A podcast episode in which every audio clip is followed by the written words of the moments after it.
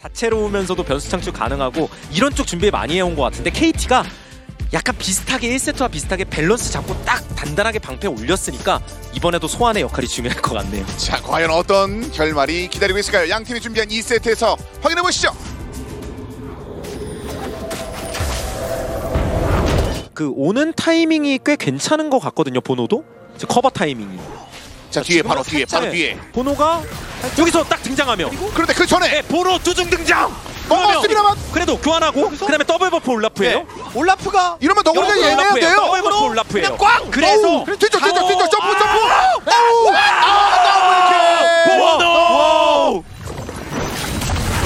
와 이거 웨이브 많거든요. 그래서 이거 또- 죽으면은 번호 번호 번호. 네, 등장. 네. 한 명 더. 어, 이거 갈리오도 뛰어오긴 해요. 한 명 더. 이러면 잘 뜨긴 했는데 잡았고. 포탑, 포탑 마무리 데미지 들어가고 갈리오 사슬. 쪽으로 갈 수가 있나요?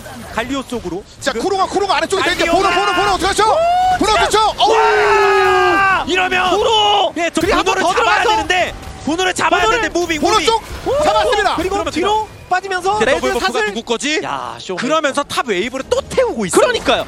이거는 잘해주고 있다. 담원도. 어, 그리고 그리고 나 친구들 또 데려왔어. 이번엔 여러 명 예. 이런 건 변수가 될 수 있죠. 실드와 더불어서 네, 들어왔습니다. 자 그렇죠. 올라프에게 체력을 좀 줄여놓고 난 뒤에 뒤로 이동하는데 갈리오가 도발? 나옵니다. 도발 걸렸고요. 오, 쇼메이커 이거 뒤쪽 탈출하기 스피드 힘들 듯. 들어가면서 다음 도끼 다음에 어떤 쳐? 다음 도끼 쇼메이커 뒤쪽. KT. 바로 쌍킬 줬어요. 네. 그럼 칼리스타가 지금 급하게 순간 이동을 타는데 과연 이거 사이언 네. 랩이라 밀고 들어가나요? 어? 자. 근데 앞쪽으로 좀 했습니다. 그래서 에이밍 쪽으로 했는데, 에이밍 쪽으로 했는데.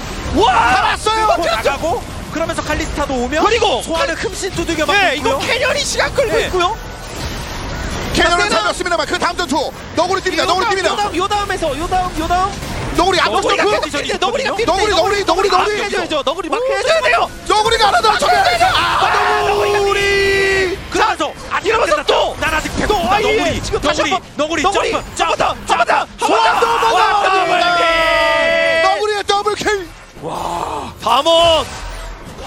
칼리스타가 처음에 화제가 됐을 때 이걸 누가 소화할 것이냐 다들 손모아서 너구리다라고 그렇죠. 얘기했었는데 네. 너구리가 쓰지 않을까? 그래서 썼다가 실패 사례도 있었고 여러 가지 사례가 있었지만 최죠. 이 중요한 순간에 맹활약하고 있고 그리고 담원이 어쨌든 조금 그 손해를 보는 과정에서도 안 밀리고 있다는 게 중요한 거예요. 아, 계속 앞으로 나갔죠. 신이거든요. 사이언이 또 죽는 네. 게 나아요. 오히려. 그렇죠. 상황에 따라. 또 판테온이 그 위에 같이 붙는다고 생각. 저대 유성 간다. 어, 근데 아래쪽은 태클 먹었어요. 그리고 그리고 그러면 예. 어, 여기는 아니, 좀 아닌가 봐. 태클 먹었어요. 예. 구로가 아닌가 봐. 태클했어요. 다 타나요, 다 타나요. 자, 그리고 어 예. 근데 저도 오래 들어왔습니다. 싸우다가- 들어가자마자 어, 오, 그래도 긴저초. 오? 버텼어요. 우와, 이거를! 버텼어요. 이걸 못 버텨요. 들어갔죠. 예, 이야. 너구리와 캐논이 담원! 버텨냈습니다. 야, 이거 순간 사라질 줄 이거 알았는데. 원래 쿠로가 마크 못했으면 사이온 들어가면서 진영 다 파괴되고 더 일방적으로 지는 구도가 아니었나 싶었는데 그러다 보니까 드래곤 이스택을 챙기긴 했어도 돈 차이가 꽤 의미 있게 벌어졌기 때문에 당장 저 드래곤은 큰 의미가 없고요 KT한테 네. 오른도 좀 크고 싶어요 진짜 좀 가만히 좀 놔둬라 나 좀 좀 약간 이런 상황인데 그걸 왜 놔두겠어요? 상대가 너구리니까. 네, 아, 그 체력 다는 게 지금 어 앞으로 왔습니다. 와 이러면 뒤에 캐는 기다리고 그때, 있었거든요. 그때, 상자 그때, 그때, 세명 그때, 세 명 그때. 세명. 와. 아 빨아들이기. 골드를 얼마나 먹은 거예요 지금 갑자기 크고 싶다고 하는 수가 먹었어요. 지금 몇 개였죠? 예막 900골드 팍 올라가는 거 사실 봤거든요 소환이 소문난 상태였어요 전령푼 상태에서 어떤 플레이를 보여줄지 일단은 1차로 요거 뛴다 달려 나갑니다. 들어가요. 발표. 아, 밀고 들어가고 근데 그다음에 바로 나는 내 몸을 여기서 태웠어 근데 끌어당기고 딜러가 너구리가 다시 밑으로 다 딜러가 예, 찾았어. 딜러 할수 있나요? 캐리언의 딜러가 순간 딜을? 플레이 근데 나 아, 먼저 넣어요. 딜러가 딜을? 네, 그 호응이 중요하거든요. 본인 몸은 태웠어요. 근데 나만 탔어요. 근데 너구리가 와 아, 너구리 잡힙니다. 가 에이밍한테 죽었어요 그렇죠. 둘이 어, 이쪽에 그래서 붙었어요. 어, 예, 이거 네, 이 와중에 지금 프로 막 하려는 모습 와. 잘못 붙었습니다. 아주 기가 막히게 구도가 만들어지면서 이번 전투 승리는 분명히 조금 전 전투하고 연결되면서 더 큰 시너지를 내고 있습니다. 용까지 세 번째. KT 현상금 이렇게 되고 나니까 갑자기 힘이 네. 쭉 빠지는 느낌이 들 거예요.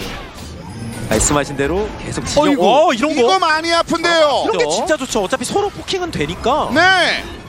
갈리오 보세요 한 번 더. 이렇게. 와! 아, 이러면 이러면 그냥 태각, 이거 에이밍이 네, 이게 가장 좋죠. 싸우지 않고 네. 약간 이기는 방법. 그러니까 르블랑이 빨리 집 갔다가 순간 이동 타고 싶은데 쿠로가 그런데 찾고 있어요. 치기 시작합니다. 너 순간 이동 타지 마. 네. 너 집 가지 마. 크로 하나씩 하나씩 건드려주고 네. 있습니다. 그냥 미드를 그래서 압박하면 시간을 좀 벌고 싶은데요. 먹는데요. 이건 먹었죠 구도상. 그래서 먹으면서도 미드도 지키겠다 이건데 먹으면서 미드도 네. 날린다. 딱 그거죠. 뭐 이게 같이 막 겹치는 건데 부패 사슬? KT가 해낸 거예요. 지금 이렇게 보면 저 묶인 상황에서 우리 다음 네. 어. 걸 뭔가를 얻어야 되는 거 아닌가요? 근데 엇박이죠. KT는 얻었고 엇박이에요. 다 얻었고요. 엇박입니다. 지금 사이언 체력 관리가 안 돼서 속박이고요. 이제 차이가 사이언도- 넘쳐요 탱커도. 네. 담원의 딜레마는 결국 뭔가 그 탱커보다는 뒤쪽에 문제가 있으니까. 그래서 너구리가 쿠로를 한번 어! 치는데 짝! 짝! 쿠로가 네. 치는데 짝! 짝! 맞으면서 짝! 맞으면서 맞으면서 어? 네. 이거는 쿠로 입장에서 어? 깜짝 근데 뒤에 놀랐고. 뒤에 뒤에 쇼메이커가 위쪽으로 올라왔습니다. 그냥 걸려 어, 옆구리 대고 박치기. 그래서. 사이언이 오래를 들이박았어요. 그 다음은 어떻죠? 예, 약간 와. 그냥 얻어 맞는데요. 예. 어, 우리 너구리 괴롭히지 마였던 것 같은데. 그러면 판테온이 너네 간다. 나를 태워서 승리할 수만 있다면. 타나요? 예. 수치 그러면 또 당기고.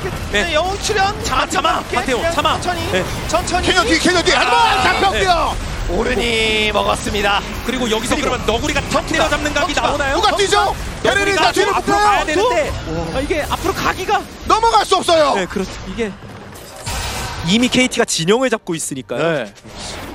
그래서 불안 다시 예, 네, 다시 걸립니다 이거 걸립니다 판테온 움찔움찔 자 준비됐어 베릴 어 잠깐 아이 준비됐어? 컨택, 아이 컨택, 자 지금이야? 신무게 아이 컨택. 지금이야?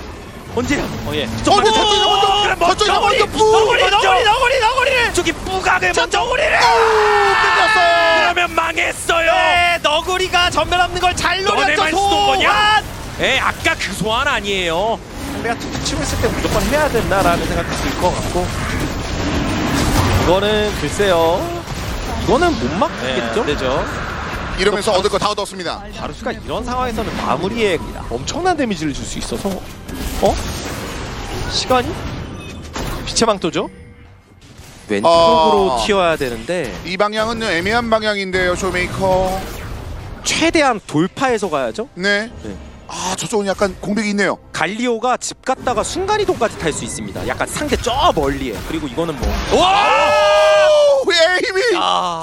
그러니까 너구리가 저렇게 앞에 있는 것도 어느 정도 이해해줘야 되는 게 이게 딜러가 본인밖에 없어요. 좀 극단적으로 얘기하면. 그러니까 르블랑이 치고 빠지면 좋은데 그게 잘 안 되니까. 어, 또 그냥 따라가네요. 아, 그러니까 너구리도 끝났어요. 마음만 급한 거예요. 지금 내가 때려야 되는데 그러니까 내가 앞에 있어야지. 근데 지금 판테온 사이언도 우리 지금 못 들어가겠는데 이거 어떻게 들어가? 나 떨어지면 그냥 바로 300원인데 이거. 그래도 점프 간다. 졌거든요. 내려왔습니다. 그런데 그 다음에 이제 도와줄 사람이 없습니다. 예술 점수는 꽤 괜찮았어요. 야. 근데 아, 예. 예술과 함께 예. 승화됐고요. 역시 와일드카드전 풀세트는 가라죠. 이렇게 꿀잼 경기 나오고 있는데 그 한 번 전도 예. 뭐 장로드래곤 앞에 전투가 얼마나 중요한지가 다시 한번 예. 느꼈습니다. 이제는 뭐 얻어 맞는 것 말고 누구도 때리지를 지금 못하고 엘더가 있어요. 있어서 이거 너무 쉬워요. 운동도 쉽고 전투도 쉽고 베리도 어을 그냥 건들면 에이미 건들면 어이, 다 그냥 뭐- 끝납니다. 자 결국은 넥서스 세 번째 세트를 바라고 있습니다. 넥서스가 이렇게 어이구. 파괴됩니다. GG. 이 세트는 KT입니다. 오! 우와! PM이 몇인가요? 우와! 매칭 나눠봐도 예. 어또 뭐? 확실한 건 첫 넘어요. 네. 네, 근데 어떻게 이렇게 계산할지 는 모르겠습니다만